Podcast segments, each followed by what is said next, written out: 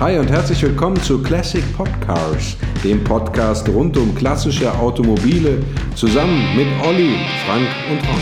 Hallo und herzlich willkommen zu einer neuen Folge von unseren Classic Podcars. Mit dabei sind wie immer der Olli. Hallo Olli. Ja, hallo Ron. und der Frank. Hi Frank. Hallo Ron. Na? Heute geht es um einen deutschen Klassiker, ähm, der äh, sagenhaft im Preis gestiegen ist, wenn ich das direkt von vornherein sagen darf. Aber trotzdem ein Auto ist, das zumindest mein Herz höher schlagen lässt. Und zwar der Porsche-VW Porsche 914. Ja, ich weiß, Ron, ne, da möchte ich direkt zum Einstieg eine Geschichte erzählen, die fast unsere Freundschaft gekostet hätte. Ja, das stimmt. Du weißt, du weißt, wovon ich rede, oder? Was ich könnte weiß, das wovon du sein? Redest. Das Auto existiert ja auch immer noch. Inzwischen Ja. als angefangene Restauration. Frank, kennst du die Geschichte? Äh, äh, so in, in Bruchstücken, ja, ja. Das ist ja fast so, fast so gefährlich, wie sich um eine Frau äh, streiten, ne? Also um so ein. Ja, was heißt denn drum streiten? Weißt du, ich, ich, ich, Nee, nee, äh, nee, also ja, das ich, ist mit dem Porsche ich meine- schon schlimmer. ist schon schlimmer. okay, also gut, erzähl. meine blitz, blitzsauberen Kontakte in die Oldtimer-Szene, ja, ähm, bin also, wobei dazu muss man sagen, in einer großen Garage, ja, wo unter anderem ein, ich glaube, ein alter Admiral, ne, und ein, und ein Opel GT standen und auch ein wirklich komplett in seine Einzelteile zerlegter 914er. Und ich erzähle das dann irgendwie so neben mir dem Ron und der hat mich fast gesteinigt, ja. Nee, weil du ich ihm erzählst davon nicht, en passant, dass der für 2000 Euro zu verkaufen war. Das war ja das ja, das, eigentlich. was Unfassbar. übrig, Ja. übrig blieb, ja. das Gibt's Auto war komplett. Gibt's nicht mehr. Ja. Doch, das, Na, ich weiß auch inzwischen, ich weiß ja, wer das Auto gekauft hat. Ich weiß, wer das Auto dann weitergekauft hat. Und ich weiß auch, dass das Auto jetzt eine angefangene, brachliegende Restauration ist. Die Karosserie Mhm. gestrahlt und weitgehend geschweißt ist und der jetzt sozusagen wieder auf dem Markt äh, ist. Mhm, Ähm, mhm. aber Zweite Chance, Ron. Ja, äh, natürlich nicht mehr für die 2000 Euro, ne? Nicht mehr erreichbar. Mhm. Verstehe.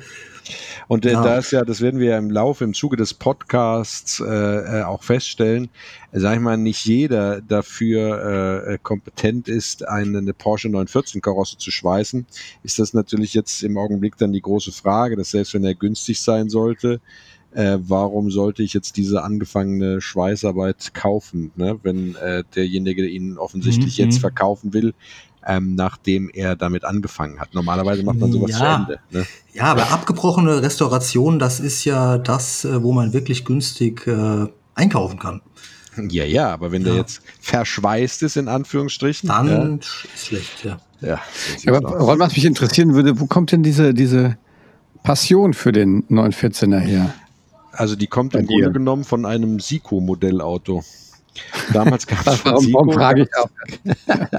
als Kind hatte ich von Sico den Porsche 914, äh, als, äh, den gab es als ADAC und als Polizeiversion, wenn ich recht entsinne. Und ich hatte die Oh. ADAC-Variante und ähm, ja, fand den total toll, schon damals. Und wollte den auch als Schüler, äh, gab es dann in der Nachbarschaft ein, da habe ich den dann gesehen und äh, äh, war da fasziniert von und wollte den immer haben, weil ich den von der Form her einfach sehr, sehr schön finde. Ja, auch dieses äh, Kantige ist wunderschön. Also hat mich so ein bisschen, also in dieser Zeit auch ähm, quasi wie so ein Konkurrent zu dem Fiat X19. Also der Fiat X19 ist natürlich viel kleiner oder noch kleiner, aber auch eben diese, diese kantigen Formen und Ja, dieses äh, Mittelmotorkonzept, das ist ja ähnlich. Ähm, auch eine tolle Zeit, also einfach 69 bis 76, ne? über die Zeit sprechen wir ja im Wesentlichen. Aber ihr, ihr wisst schon genau, ne, warum das natürlich ein Auto ist, das in mein Beuteschema auch passen würde. Ne? Wegen den Mhm. Klappscheinwerfern. Ja, Ron, Ron hat es nach fast 40 Folgen auch gesehen. Ich bin, ich bin so einfach strukturiert.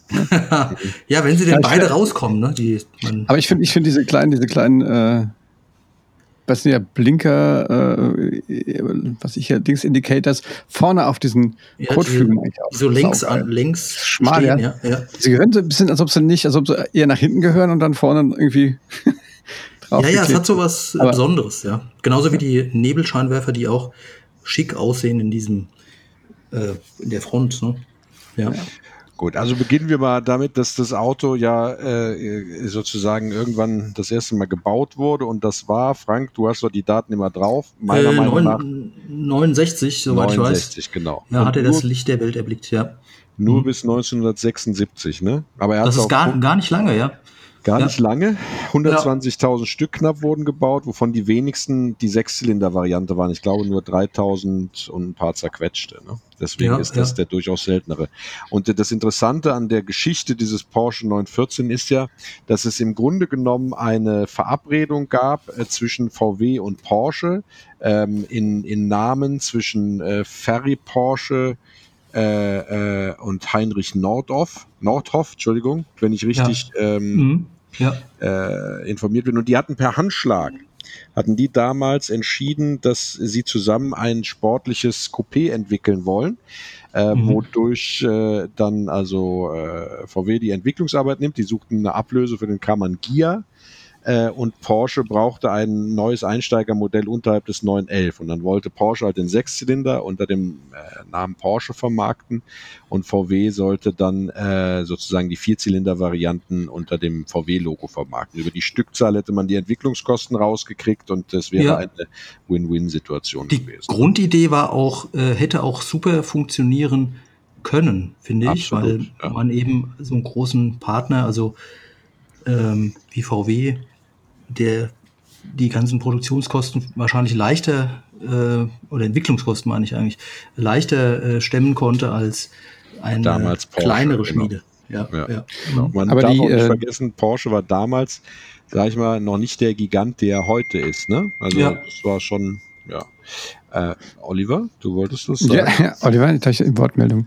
Ähm, das heißt also an der, dieser, wird immer geschrieben, 19, also 914 Schrägstrich und dann 4 und 6, das sind dann die Anzahl der Zylinder. Ja, genau. genau. Richtig. Okay. Ja. also es gab, es gab, es gab äh, eine Vierzylinder-Variante, eine Sechszylinder-Variante, dann gab es noch eine Sechszylinder-Variante mit äh, festem festgeschweißtem Dach. Ja, das war der 916, davon gab es aber nur elf Stück. Und es gab sogar zwei Achtzylinder-Varianten. Einen für Ferry Porsche und einen für, ich glaube, Ferdinand Pirch. Der Runde geht immer gleich zu den Sahneschnittchen. Das ist ja nicht das, was man so als äh, Normalbürger äh, fahren konnte. Aber stimmt, nee, ja, alles richtig. Genau. Ja. Ja, mhm. also von den neun, neun 16ern, von diesen elf Stück sind fünf auch, glaube ich, äh, in, in, dem, in der Familie Porsche äh, respektive der, der VW-Eigner Familie Pirsch verschwunden. Das sechs, ist nicht weiter verwunderlich. Sechs sind auf den freien Markt gekommen. ja, ja. Ähm, und äh, genau, und die beiden Achtzylinder waren ja, wie gesagt, absolute Sonderfertigungen für die äh, jeweiligen Patriarche äh, der Konzerne. Ne? Und mhm. was war, was war der, da gab es noch einen GT auch noch, oder? Der 9146 6 äh, GT, ne? Ähm, ja. heißt eigentlich 9146R, wenn ich richtig äh, das in Erinnerung ja, habe. Ja, und der wurde, weil der aber von den Amis sozusagen eingesetzt wurde im Rennsport, dann schnell als GT sozusagen bezeichnet.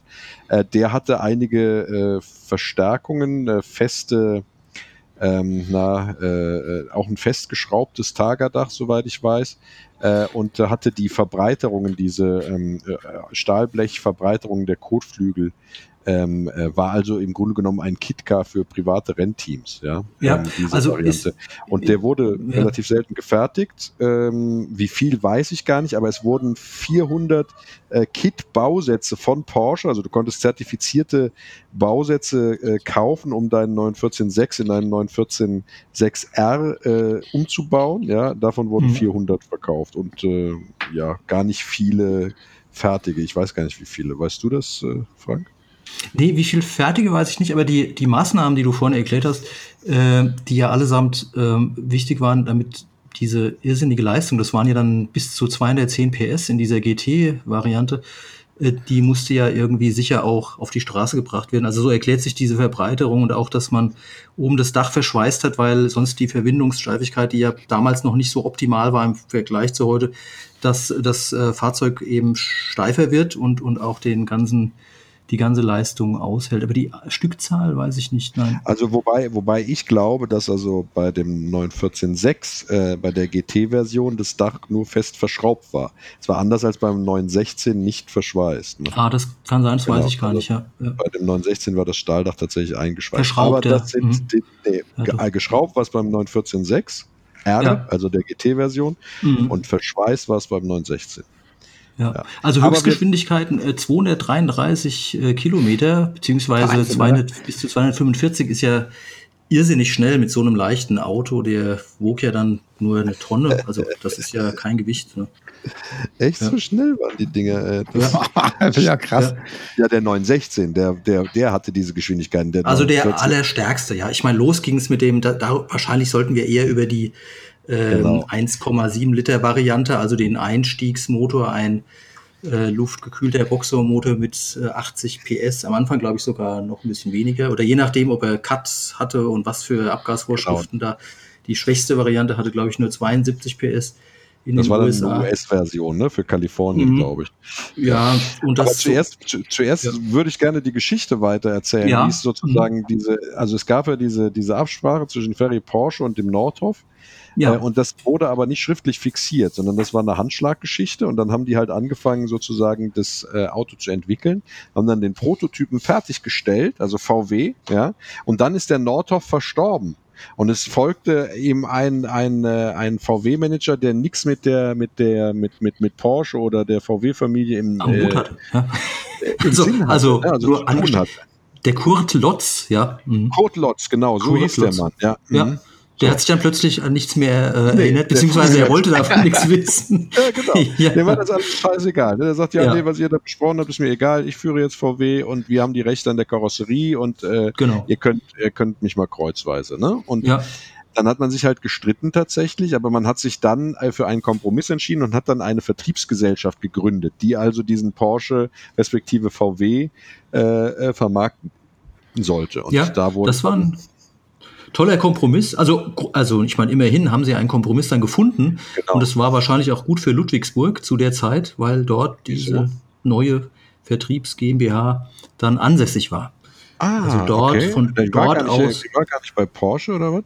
Nein, nein, also von dort aus wurde dann, deswegen hatten diese Testfahrzeuge dieses Kennzeichen LB für Ludwigsburg. Also dort wurden die dann, von dort aus wurden die verkauft und vertrieben. Ah, Marketing okay. und Vertrieb war mhm. dort. Mhm. Ja. Okay, okay. Mhm. Ja. Naja, gut. Und dann ging es halt los, ne? Dann wurden die ja. halt, äh, der irgendwann wurde dann vorgestellt äh, als VW Porsche, also die Vierzylinder-Varianten. Und dann kam, was Olli eingangs schon spöttisch sagte, die Verballhornung des Namens ja, im Vorgespräch hat der Volksporsche, ne? Äh, Olli. Ja, der Fopo, ja, ja. Aber ich, ich, ich finde find, find das so schlimm. Nein, aber. Fopo. Also, ja war im, im, das waren die im ja. ersten Drittel des. Die Polizisten der DDR, weißt du? Deswegen. Äh, also, also nicht Volkspolizei, sondern Volksporsche. Ja, ja, und es wurde also nicht so gerne gesehen in Porsche-Kreisen schon mal gar nicht, äh, dass man ja, also so verballert wurde. Porsche war es ja relativ egal. Ne? Porsche hat ja untersagt, dass sozusagen die Vierzylindermodelle unter dem reinen äh, Porsche-Logo verkauft werden durften. Ne? Ja. Sondern die haben, die haben darauf gedrungen, dass also, um zu kennzeichnen, dass es eine gemeinsame Entwicklung ist, das VW-Zeichen bei den Vierzylindern immer vor dem Porsche steht. Das heißt, du hattest hinten drauf stehen 914, dann das VW-Logo und dann den Porsche-Schriftzug. Ne? Mhm. Und äh, nur bei den äh, 914 6-Modellen, die also tatsächlich auch vom Porsche kommen, ähm, ja. Äh, äh, durfte das Porsche-Logo sowohl auf dem Lenkrad als vorne auf der Motorhaube als auch am Heck angebracht werden. Ne? Mhm. Ja, genau. ja. Kann, kann, man auch an den Schlüsselnummern erkennen, vielleicht nur für die äh, Nerds da draußen.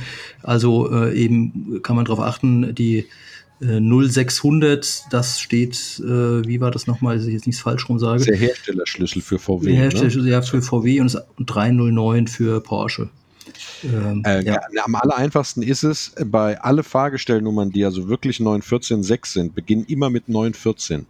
Ja, also alle Porsche, echten 914er Porsche, also alle 914er Sechszylinder, da beginnt die Fahrgestellnummer immer mit 914.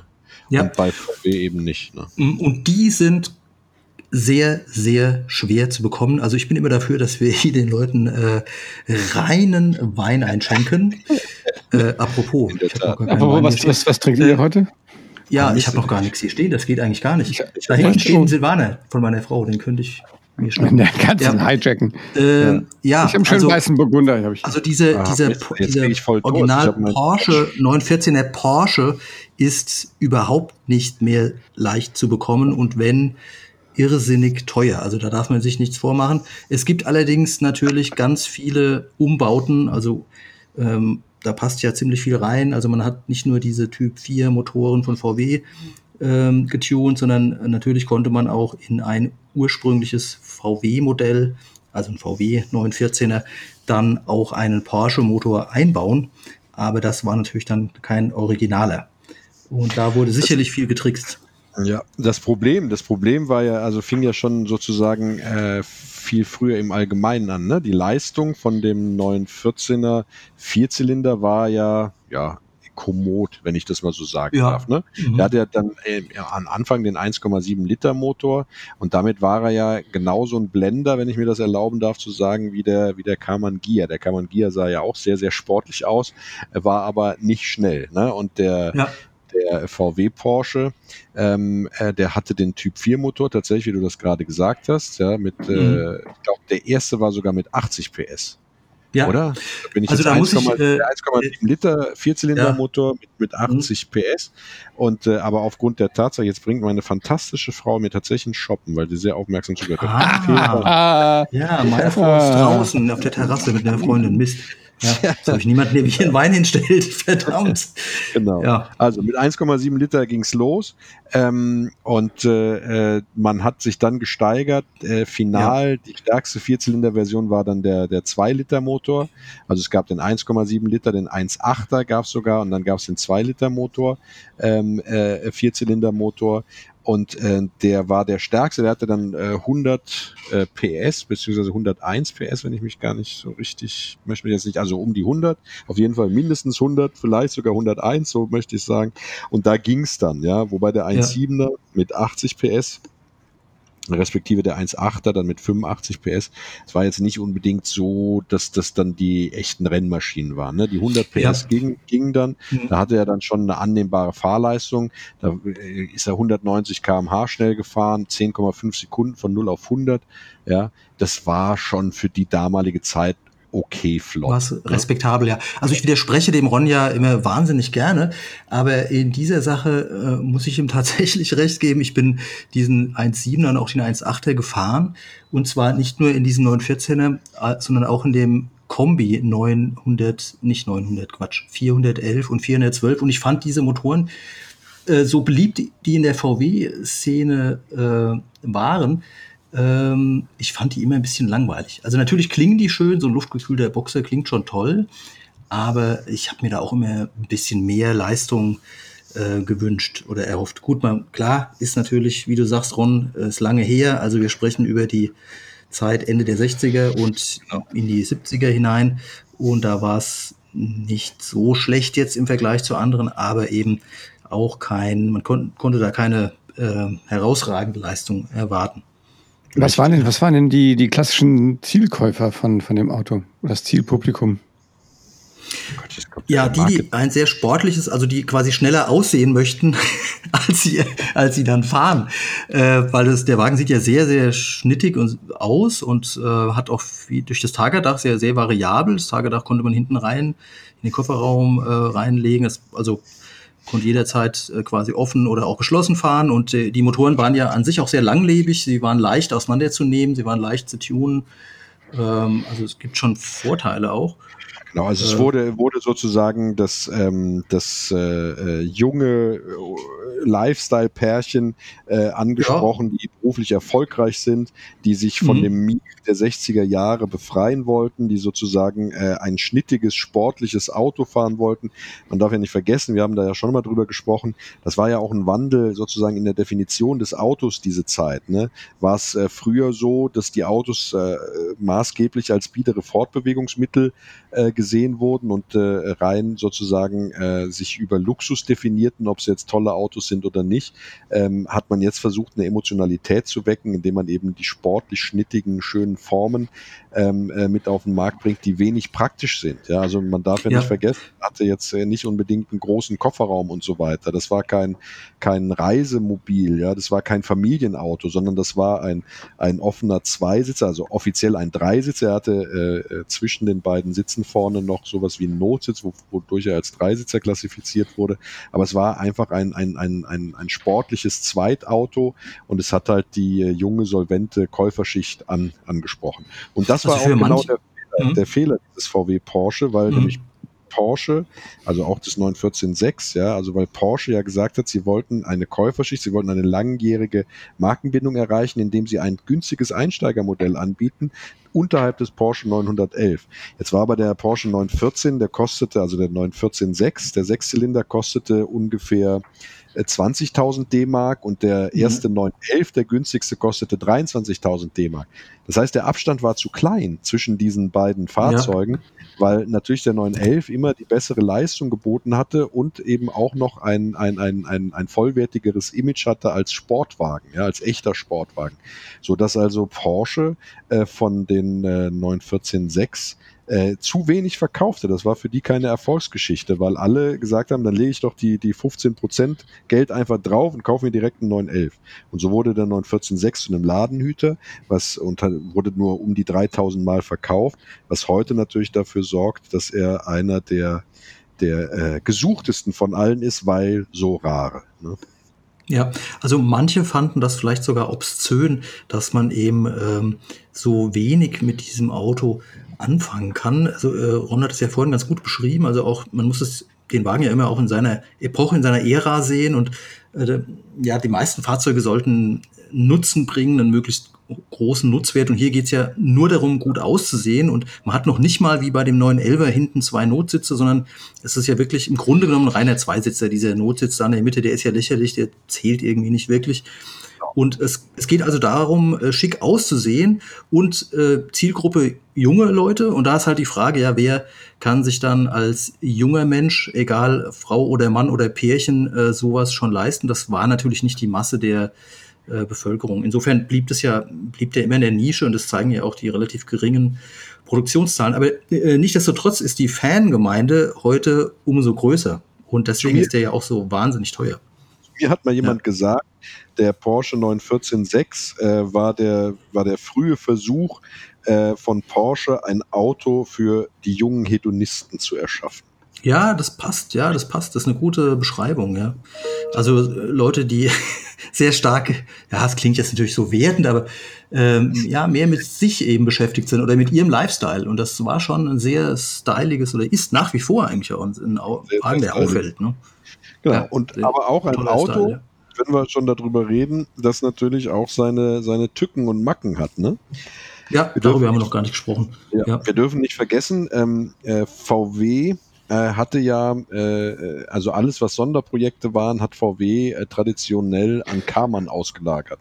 Und so mhm. wurde auch äh, schon in den frühen Planungen zwischen äh, Ferry Porsche und äh, dem Nordhoff äh, sozusagen festgelegt, dass die Karosserien von Karmann äh, in Osnabrück, glaube ich, war das, ne, gefertigt mhm. werden mhm. sollen. Diese Rohkarossen, wurden dann, mhm. wenn ich das richtig äh, in Erinnerung habe, im VW-Werk komplettiert und von dort dann in alle Welt, also hauptsächlich in die USA tatsächlich dann äh, verschickt. Ne?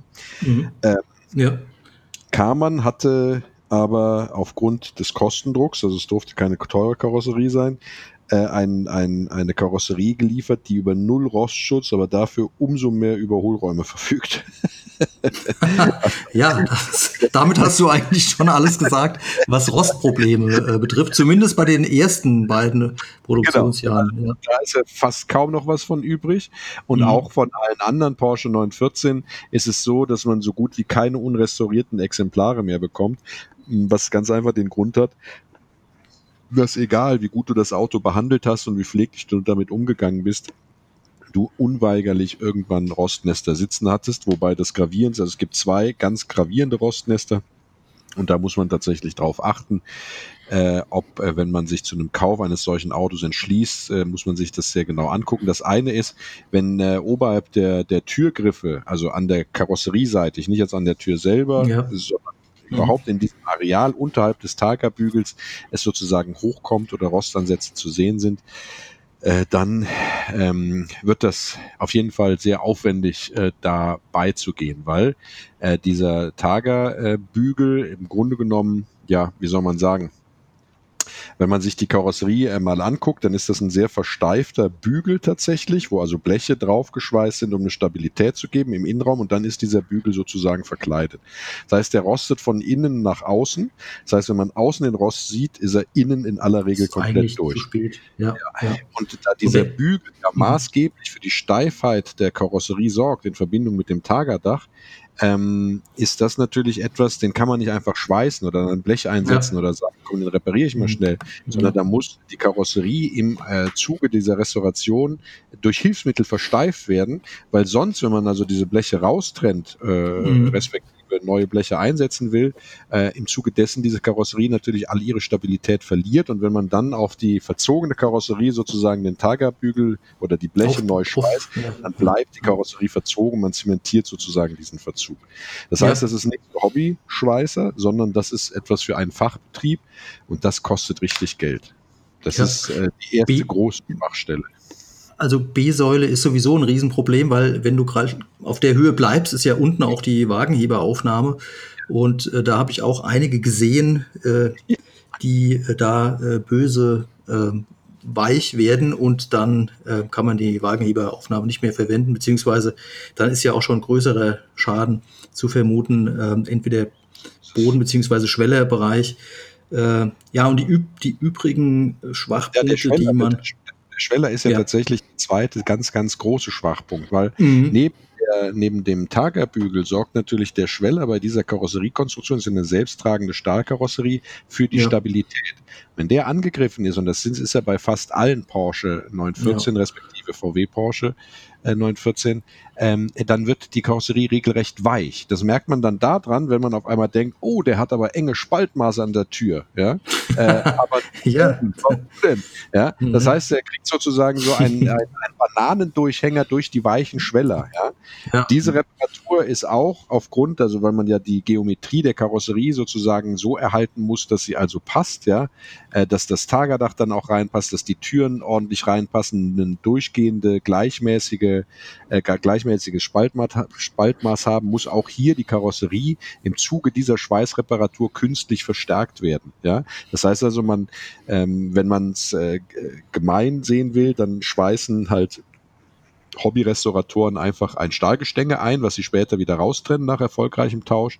Ähm, mhm. äh, mhm. wenn man das richtig macht, dann kommt diese, diese, diese Karosserien auf einen Hilfsrahmen, werden die dann geschraubt, ja, der also so Geometrie vorgibt. Ja äh, dann mhm. werden die Schweißarbeiten durchgeführt. Aber diesen mhm. Hilfsrahmen muss man natürlich haben und man muss auch die Möglichkeiten haben, sozusagen diesen Hilfsrahmen dann äh, entsprechend hochzuheben äh, und dann an dem Auto arbeiten zu können. Und dann muss man auch noch gut schweißen können. Das kommt nämlich dann auch noch dazu. Ne?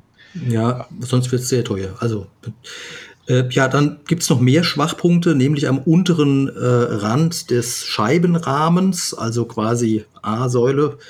Ähm, ja, dann natürlich die üblichen Verdächtigen wie eben das äh, Rathaus, also beide Rathäuser eigentlich, wo, der, wo die, äh, das Wasser die, oder Schlamm äh, hinspritzt und äh, der Kofferraum, Boden hinten, das sind ja eigentlich bekannte Stellen, auch bei anderen Fahrzeugen. Bei ja. Mhm. Also ähm, ja. Kofferraum. Ja, das, das der ist hintere, ja. Mhm. Mhm. ja. Äh, Kofferraum, da geht natürlich hinten nicht so arg viel rein vier Weinkistchen werden schon reinpassen, aber mehr nicht. Aufrecht stehen vielleicht. Ach, vorne hinten, noch, ja, ja hinten. vorne noch weniger, weil da ist ja auch das Ersatzrad. Also das, äh, da wird's eng. Ja. Ja, wobei der Raum vorne meines Erachtens äh, fast größer ist als hinten. Also hinten der Raum ist ja für das Tagerdach gedacht, ne? Ja, ja. Ja, vorne also, muss man halt kreativ packen, dann geht da ja, schon was rein, ja. Wenn ich das mhm. richtig in Erinnerung habe, war das hinten im Grunde genommen zwar eine große Fläche, aber sehr flach gehalten, ne? Mhm, mh. Oder habe ich das falsch in Erinnerung? Ich ja, nee, nee, stimmt schon, nur eben dann ganz, ganz am hinteren Ende ist, glaube ich, geht es noch ein bisschen, ist ein bisschen tiefer, aber. Ach so, ja. ach, da ist noch, ah, ja. das habe ich gut. Ja, ja, aber im Grunde, im Grunde genommen hast du recht, weil es geht ja, soll ja auch das Dach vor allen Dingen dort Platz finden, ja. Äh, die ja. Türunterseiten, aber ich meine, das ist quasi bei allen äh, Autos. Klassiker, ja. Mhm. Äh, mhm. Die, sage ich mal, keinen Ablauf haben, respektive wo die Abläufe verstopfen. Ja. ja. Äh, wenn man von der Technikseite kommt, dann muss man auf Ölundichtigkeiten achten. Äh, ja. Vor allem beim äh, 914.6, aber auch bei den Vierzylindermodellen ist es immer so, dass die ja so sehr stark dazu geneigt haben, mhm. sage ich mal, äh, undicht zu sein. Bei den Sechszylindermodellen muss man darauf achten, dass da intervallmäßig sozusagen der Kettenspanner getauscht wurde. Alle 80.000 Kilometer ist das nämlich ja. nicht der Fall, dann ähm, kann es böse enden. Ne? Ja. Jetzt fährt gerade vom Fenster ein T1 Samba-Bus vorbei. Ja? Oh, voll, äh. voll restauriert. Das war toll zu sehen. So, jetzt sind wir wieder beim 914. Ja. Ähm, genau.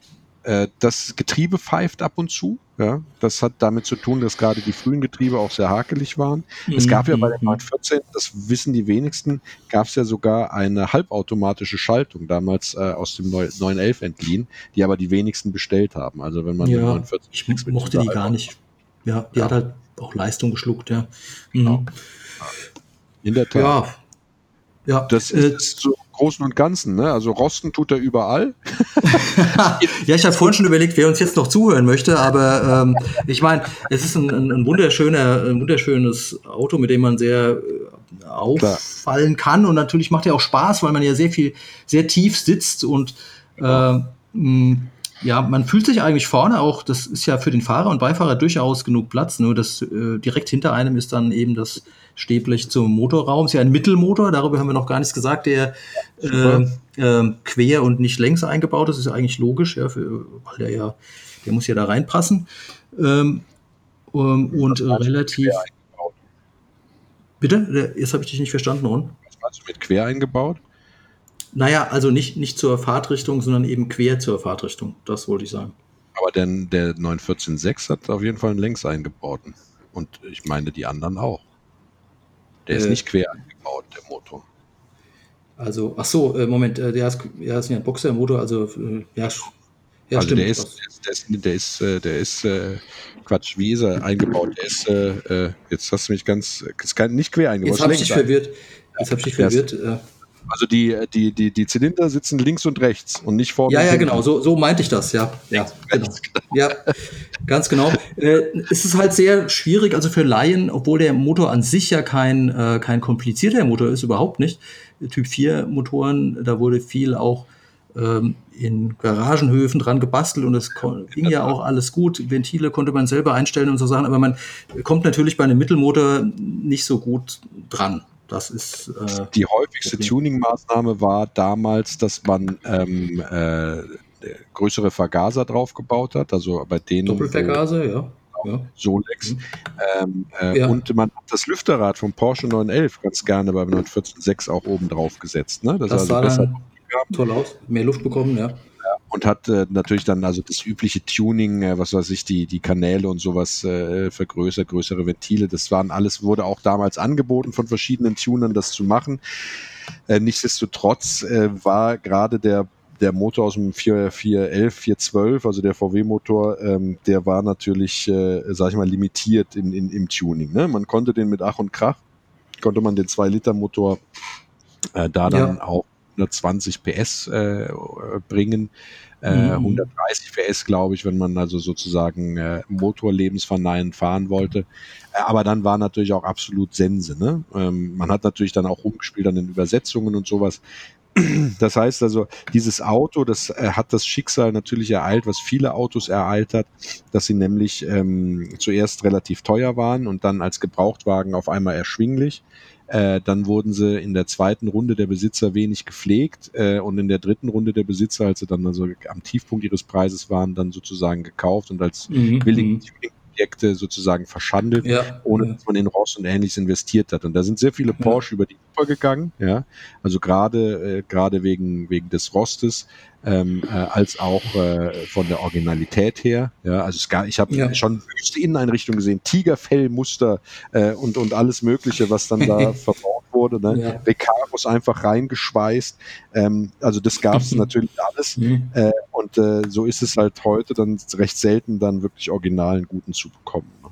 Ja, also äh, alles ähm, äh, sehr interessant, diese, äh, auch die, auch die Preisbildung. Ich habe mir gerade mal kurz einen Überblick verschafft hier, das rangiert zwischen 6.000 und 67.000, also da kann man mal sehen, ähm, äh, ja, also zum einen, dass es, mir wurden jetzt hier nur knapp über 80 ähm, Porsche 914 überhaupt angezeigt und dann äh, eben in dieser Bandbreite. Und natürlich lohnt es sich, äh, wenn man Narren dran gefressen hat, auch wirklich zu gucken, was man für sein Geld bekommt. Man sollte sich meines Erachtens da auch ein persönliches Limit setzen und dann eben gucken, ja, ja. was kriege ich jetzt für 20.000 beispielsweise, was kriege ich dafür.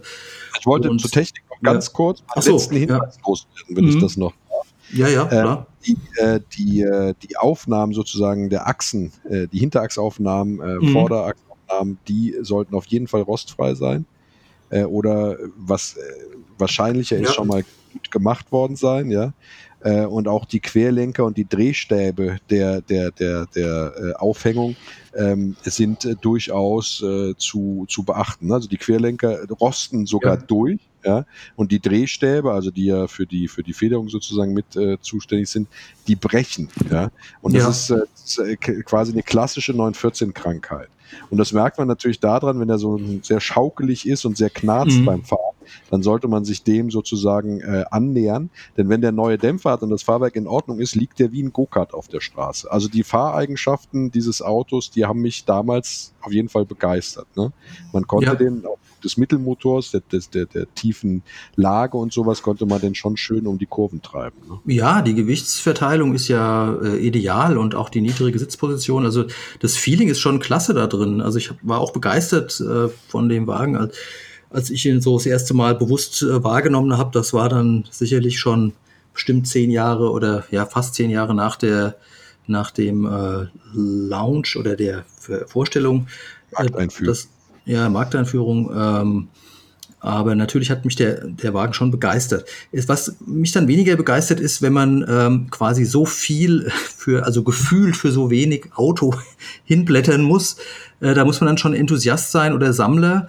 Ähm, die Sammler, die es gibt, also die so ein Fahrzeug bewegen, die sind natürlich sehr gut vernetzt miteinander und zwar nicht nur innerhalb von Deutschland, sondern weit darüber hinaus, was sich auch lohnt, weil man wahrscheinlich in den USA äh, beispielsweise alle Fahrzeuge aus dem letzten Produktionsjahr 1976 sind alle komplett in die USA gegangen und äh, da lohnt es sich natürlich auch, sich umzutun. Es ist ja heute kein Problem mehr, das äh, online durchzurecherchieren.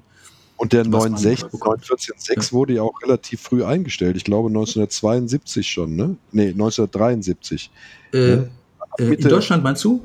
ab nee, Mitte 22 wurde nicht weiter angeboten, der 914.6. Dann hat Porsche die Fertigung komplett. Achso, der, der, der 6R, ja, du hast natürlich wieder mit den, also das ist wieder typisch Ron, er hat es immer nur mit den Boliden. Aber ja, sagen wir mal, der normale, also der normale Einstiegs- äh, 914 mit dem VW, der wurde ja bis 75 äh, hier angeboten und dann eben genau. 76 ausschließlich für den amerikanischen Markt. Und ja. da hat er starke mhm. Einbußen in der Leistung noch mehr erfahren durch die damals schon ja. sehr scharfen Umweltbedingungen.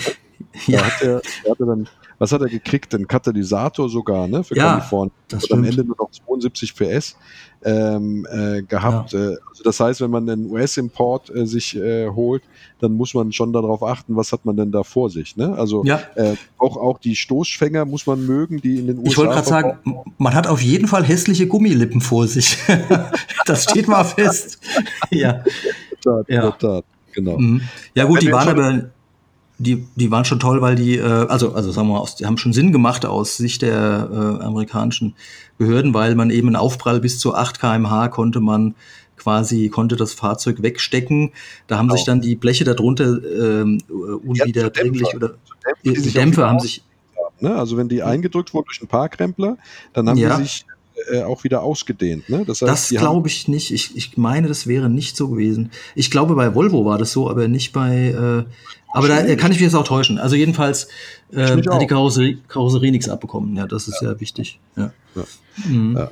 Aber wenn man, wenn man jetzt sozusagen sich dann äh, dazu entscheidet und sagt, ich schlachte jetzt das Sparschwein, ich hau meinen Erbe auf. ja, Jawohl. Ja. Gespart, jetzt ist es soweit. Ähm, dann muss man natürlich sagen, okay, was will man, was will man haben? Ne? Wenn man sagt, mir kommt es nur auf die Form an und ich will eh nicht heizen, äh, dann reicht natürlich ein 1,7er oder ich würde, wenn man sich einen Vierzylinder kauft, immer zum 2 Liter raten, weil der einfach von der seinen 101 PS, äh, respektive 100 PS von den von der ist harmonischer, ja. Fahreigenschaft her auch äh, näher ja. an einen, einen, ja. einen, einen Sport Sportwagen rankommt, als dass die, sag ich mal, etwas schwachbrüstigen 1.7 und 1.8er Motoren Ja, tun. ja. Das Ähm, sehe ich auch so, ja. Das Soll auch robuster sein angeblich, aber das kann ich nur vom Hörensagen äh, wiedergeben. Und dann war ja diese, äh, was glaube ich bei allen äh, späteren Modellen mit der äh, Einspritzung, es gab ja dann am Schluss diese äh, L-Jetronic und K-Jetronic. Genau, ja. Und das, dazu hattest du, glaube ich, in einem anderen Podcast schon mal was erklärt, Ron, wenn du das vielleicht gerade wiedergeben kannst, äh, weil die waren ja äh, um, nicht so äh, zuverlässig oder so, so langlebig. Ja. Das waren halt die Anfänge äh, äh, sozusagen der Einspritzung. Ne? Ja. Ähm, was meinst du denn? Was soll, was soll ich jetzt? Soll ich jetzt die Funktion? Äh, nein, weil es, es war, es war, glaube ich, meiner Erinnerung nach, aber ich, ich will es jetzt nicht falsch rum sagen, so dass die äh, eine äh, weniger. Erste, erste Ja. Antriebseinspritzung äh, mit, mit elektronischer Steuerung. Das heißt, da Ja. wurde nichts mechanisch mehr geregelt, ja, Mhm, äh, sondern die wurde, wurde über ein Luftmengenmesser wurde sozusagen bestimmt, elektronisch errechnet, wie viel Sprit ähm, äh, einge, Ja. ge, äh, na, Also ein- eingespritzt. eingespritzt wird und dann eben die möglichst ideale, das ideale Luft-Benzin-Gemisch Genau. für die optimale Verbrennung und auch äh, einen vergleichsweise sparsamen Verbrauch. Ja, also Verbrauch, ähm, der Wagen ist schwierig, unter 10 Liter zu fahren. Das, äh, glaube ich, wird kaum jemandem gelingen. Äh, nach oben äh, offen, wenn, also was nicht ganz offen, aber man kann natürlich auch deutlich mehr durchjagen, wenn man entsprechend sportlich fährt. Ist, mh, also ich finde, ähm, dass das gar nicht so äh, dazu einlädt, das Auto. Also man ich fühlt nur zwar immer. sagen, weil du mich jetzt gefragt hast, Ja, die Car-Jetronic, ne? das ist ja die Mhm. frühere Variante und Ja, das genau. war Ja. das war noch eine eine eine ähm, ein mechanisch-hydraulisch gesteuertes äh, äh, Einspritzsystem, das aber äh, äh, direkt in dieses ins Saugrohr eingespritzt wurde. Ne? Also Ja, es war ja. auch schon schon antriebslos, aber es war nicht elektronisch. Ja, Äh, wenn Ja, ich jetzt- glaube, da gab es immer mal wieder Problemchen mit, aber ja. äh, und die hatte die Car-Jetronic hat kontinuierlich dieselbe Spritmenge eingespritzt. mhm, Ja. mhm, mhm. Und das führte dann äh, dazu, dass der Verbrauch gegenüber Vergasermotoren jetzt nicht unbedingt viel niedriger war, obwohl Einspritzung. Ja. Ja, ja. Ja, gut, das ist jetzt nicht das Hauptargument bei dem Kauf eines äh, solchen äh, ja, klassischen äh, Sportcoupés, aber äh, kann man auch erwähnen. Äh, ja, was haben wir vergessen? Wir haben Preise. Ja, ich hatte vorhin mal kurz gesagt, äh, zwischen 6.000 und 67.000, also realistischerweise wahrscheinlich ab 20.000 was äh, Vernünftiges. Darunter gibt's natürlich auch einiges, also es geht so ab 8, 10, 12.000 los. Und dann muss man halt äh, wirklich genauer hinschauen. Aber die wirklich guten Fahrzeuge, auch mit einer Historie und so weiter, die werden auf keinen Fall unter 20.000 äh, äh, weggehen. Das kann ich mir nicht vorstellen. Dafür gibt's einfach zu gilt für die Vierzylinder ist das so. Also bei den Vierzylindern Ja. kannst du tatsächlich äh, die Vierzylinder, ja. Motor, die, die, die Hubraumzahl äh, auf, auf, auf, auf das Preisliche ummünzen. Ne? Ja, Äh, ja. das ist also je niedriger der Hubraum, desto geringer, selbst die guten. Ja, Mhm. aber 1,7er oder ein 1,8er, die kosten immer, wenn sie wirklich gut sind, ja, kosten sie immer zwischen, sag ich mal, 16 und 20.000, ja. ja. Äh, meistens werden sie sogar schon drüber angeboten. Die 2 Liter äh, Vierzylinder-Variante, äh, die geht äh, so um die 30.000 in wirklich gutem Zustand, ja. Mhm, Alle mhm. drei Modelle erhält man, wenn man, ähm, sage ich mal, ein Restaurationsobjekt sucht, äh, hauptsächlich als, als Amerika-Rückführungen Würde ich auch Texas, sagen. Ja. Ja. aus Kalifornien äh, als absolute Restaurationsobjekte dann so ab 8000 aufwärts. Ja.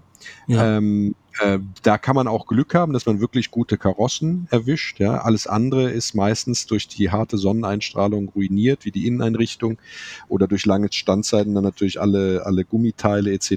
Das heißt, es ist immer mit einer Vollrestauration zu rechnen.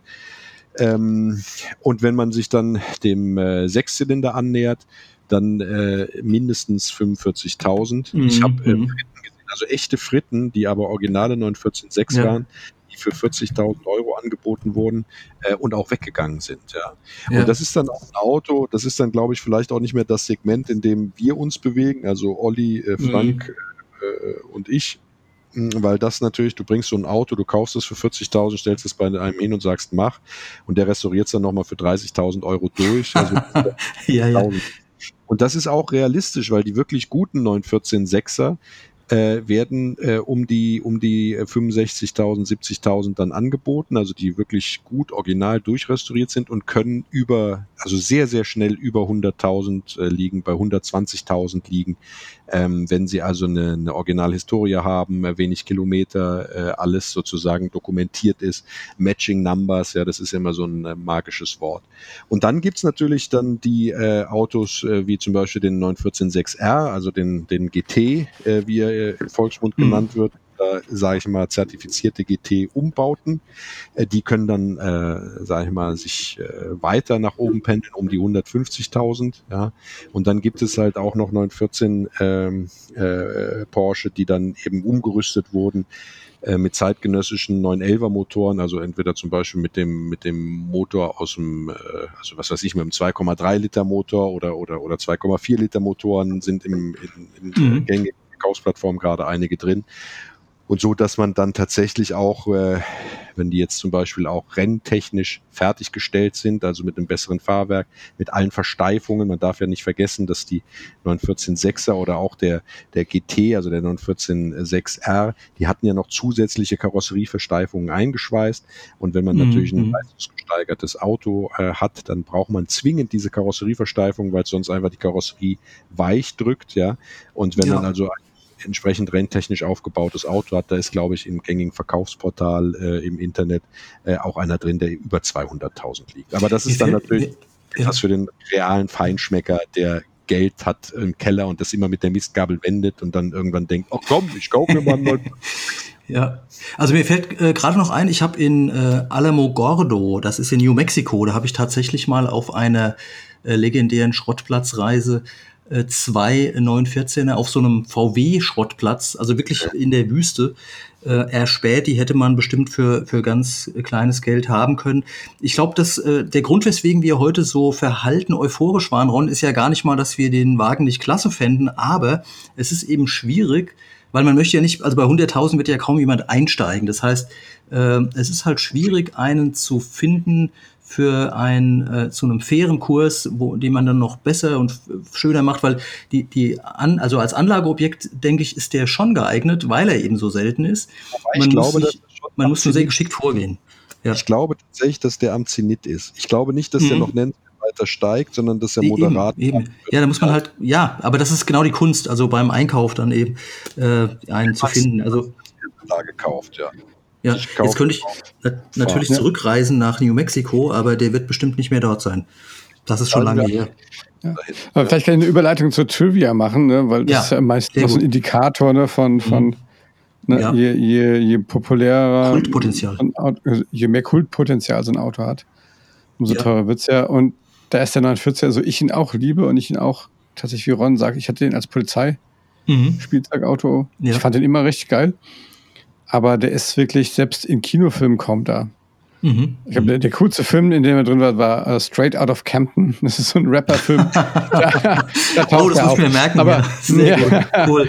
aber ansonsten ja. wirklich nochmal so an äh, Alarm für Cobra 11. Ich glaube, die verheizen mhm. wirklich jedes Auto, was es auf dieser Welt gibt.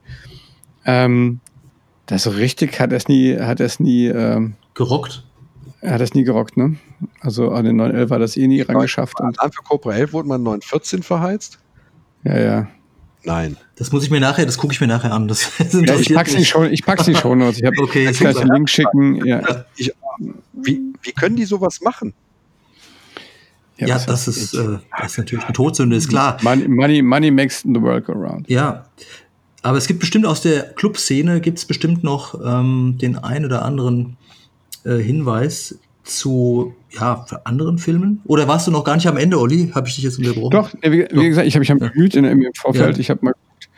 Ähm, und es gab wirklich, pff, mhm. also nichts, ne, was jetzt für Trivia getaugt hätte. Also man kann, wenn was man zu, zu Trivia natürlich noch sagen kann, ist, dass er nicht unerfolgreich war in Rennen, ne? Das stimmt, ja. Das ist, haben wir gar nicht erwähnt, also, ja. Der, der Le Mans, ja, äh, in den 70er Jahren, 1970, mhm ähm, hat er äh, zwar nur äh, den sechsten Platz im Gesamtklassement erreicht, dafür aber den mhm. Klassensieg. Und sechster Platz im Gesamtklassement war damals ähm, äh, Konkurrenz Porsche 917, Ford GT40 und Ferrari. Ja. Ja. Äh, äh, 12 oder was das damals war. Ähm, Mhm. Das heißt, Sechster in so einem Klassement, Gesamtklassement zu werden, ist schon der Hammer. Und natürlich dann einfach, ja. Klassensieg ähm, äh, bei Le Mans ist auch jetzt, sage ich mal, nicht unbedingt zu verachten. Ne? ja. Es gab Und- Rennen wie Marathon de la Route äh, und sowas, da war er Mhm. auch erfolgreich. Äh, Ja. wo, wo er, wo er, sag ich mal, nicht so gut war, aber trotzdem kleinere Erfolge hatte, war im, im Rallye-Geschehen, also bei der Rallye Monte Carlo. 1971. Dafür aber bei, Rund, bei Rundstreckenrennen, dafür aber. USA, da war er mega erfolgreich. Mhm. Mhm. Äh, Rallye Ja. Monte Carlo 1971, dritter Platz nach zwei Renault Alpine 110 auf 1 und 2. Ja. Mhm. Also er hatte schon seine, seine, wie soll man das sagen? Äh, Seine Momente. Genau. Ja. genau. Und äh, Ja. ja. Und in Krimis kam er auch hin und wieder, also aus der Zeit, da habe ich ihn schon, äh, wie der Olli vorhin sagte, als Polizeiauto, ja, das hat man schon manchmal gesehen. Die Autobahnpolizei hatte ja den Porsche 914. Ähm, Mhm. Ich glaube, die Autobahnpolizei München, die haben ja immer ganz gerne Porsche gehabt oder auch dann eben. Genau, äh, daher kenne ich das auch aus Krimis. Haus Ja. was, haben wir ja ab und zu dann aus Werbegründen, hat ja dann, Mhm. äh, also Baden-Württemberg dann auch Porsche bekommen. Und die wurden aber, ich glaube, dass der Porsche 914, ich möchte jetzt nicht meine Hand für ins Feuer legen, aber mir hat's mal ein älterer Polizist erzählt, eins der wenigen Sportwagen war, die tatsächlich aktiv angeschafft worden, genauso wie der äh, 911 äh, Targa. Und Mhm, zwar aus mhm. dem einfachen Grund, weil man damals in der Zeit, wo Terrorismus in Deutschland eine Rolle gespielt hat, ein Auto haben wollte, wo man auf der Autobahn stehend schießen kann. Und das konnte man nur bei Fahrzeugen mit Targa-Dach, weil man konnte man sich hinten anlehnen und konnte dann eben ballern. Äh, und Wow, deswegen ich, ich, ich überlege mir gerade, wie der, wie der Antrag, äh, wie der Antrag formuliert wurde. Das klingt ja aufregend. Ja, aber- Bullerei. Wir brauchen einen Grund, dass das beim Rechnungshof durchgeht. ja, wir. genau. Aber äh, das, das, Coole. Ja. Mhm. ja, das, das, das Coole dabei war doch aber immer, dass die, das Blaulicht war ja logischerweise nicht auf dem Dach, sondern war ja auf so einer Stange, Ah, also wie so eine ja, genau. Antenne hinten ne, oben ja, drauf. Ja, ja, so eine Stange, ja. Mhm. Ne? Also das, äh, das hatten aber, glaube ich, die 911er Polizeiautos auch, die, Mhm. Ich meine, die herkamen. Ja, Wo willst du es auch anbringen? Ne? Ja. Sonst- Ja, eben. Man Ja. muss es ja sehen, ja, von allen Richtungen. Ja. Mhm. Der Porsche 914 Ja. war sehr äh, beliebt als Pacecar bei Rennen auch. Ne? Ah, ja, ja, stimmt. F- Er fällt halt auf. Karosserieform fällt ja auf, ja. Genau. Und Mhm. man konnte eben natürlich auch oben rauswinken, eine Fahne raushalten bei dem Targa. Ne? Das war, war schon so. Und ich glaube auch, dass es halt ein Anliegen von VW respektive Porsche war, dass diese Autos, wenn sie schon nicht am Renngeschehen in, in verschärfter Form äh, teilnahmen, dann doch als Pacecar sozusagen, als Werbeträger dann über die ihre Runden ziehen und dann die Frau, die mitgeschleift wurde zum Rennen, sagen kann, oh, das ist aber ein hübsches Auto, Schatz, kauf. Also, ah, der der- wieder. Ja. beispielsweise war er als Pacecar etc. Ne? Ja. Ähm, tja, was gibt's zu sagen? Die Ersatzteilversorgung sollen wir ganz kurz noch ansprechen. Die ist sehr, sehr gut, aber sehr, Ja. sehr teuer, weil die unter der Mhm. Fittiche von Porsche läuft äh, und VW ähm, zwar auch in seiner Klassiksparte Teile dafür anbietet, eben dann für die 914 Vierzylinder, aber eben auch auf demselben Preisniveau wie die Porsche-Teile, weil ja viele Teile auch untereinander austauschbar sind, was jetzt nicht Motor etc. angeht und man da eine Ja. Preispolitik fährt. Das heißt also, äh, manche Sachen sind nur noch über Zulieferer erhältlich, also in Nachfertigungen, aber der ganz, ganz große Teil ist noch als Originalteile sozusagen dann erhältlich, aber eben zum Preis, äh, da schlackert man mit den Ohren, zum Porsche-Preis halt. Ne? Ja, mehr Fakten zu diesen ganzen Motoren findet man bei boxermotor.com. Da kann man mal einen Blick drauf werfen. Da kann man mal einen Blick drauf werfen und ich kann noch eine weitere Seite ganz, äh, ähm, ganz äh, warm empfehlen und zwar 914-piloten.de. Das ist ein Porsche Club aus Hamburg, die Porsche 914 Piloten, also 914-piloten.de.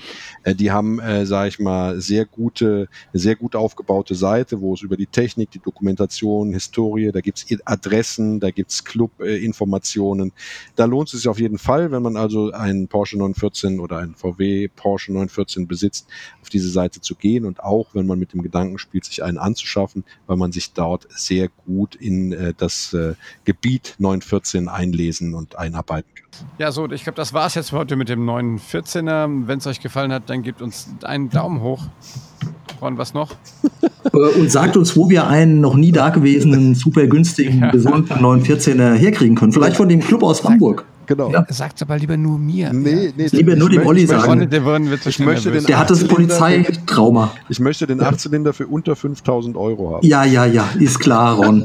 Also, wenn jemand, ja, Also- ihr könnt uns sowohl Hörerwünsche, äh, aber auch die, ähm, den Standort von 5000 Euro oder weniger Achtzylinder an nette Menschen at classicpodcast.de senden. Genau. Dasselbe gilt natürlich, wenn ihr ein Auto habt, wo ihr sagt, das könnten die Jungs doch mal besprechen, darüber würde ich gerne mal was hören, dann schickt auch eine X1. Mail an nette Menschen at classicpodcast.de und Ja. ähm, gebt uns ein Like. Auf welchen Plattformen sind wir überhaupt überall, Olli?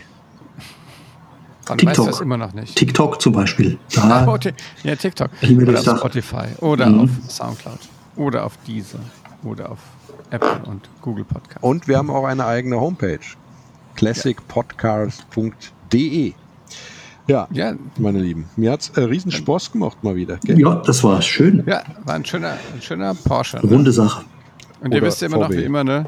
Eckige runde Alle Sache. fragen immer nach dem neuen Elfer und ihr wisst genau, was ich darauf immer antworte. Ja, was antwortest du denn Was, darauf? was, was antworte ich drauf? Ja, keine Klappscheinwerfer. Nein, Nein. Keine, keine 911er-Besprechung ohne Walter Röhrl. Ah, richtig. Natürlich. Äh, den wollte ich ja Das mal ist mein anrufen. Standard. Das, äh, Ja, ruf ihn mal ja. an. Ich rufe ihn mal an. Was hast du, Walter? Walter Naja, der Röhrl. Bitter war auch schon bei uns. Ja, Ja. Ja, hast zwei Mhm. Stündchen Zeit. genau. Ja. Leute, Lieben. So, macht's gut. Jo, Vielen Dank genau. und bis bald. Und. Und gute Fahrt Wohl. da draußen. Bis dann. Ja. Tschüss. fahrt. Tschüss. Bleibt gesund. Tschüss. If you like this podcast, don't forget to click the subscribe button to stay up to date on all the latest episodes. This podcast has been brought to you by the Robot Spaceship Podcast Network.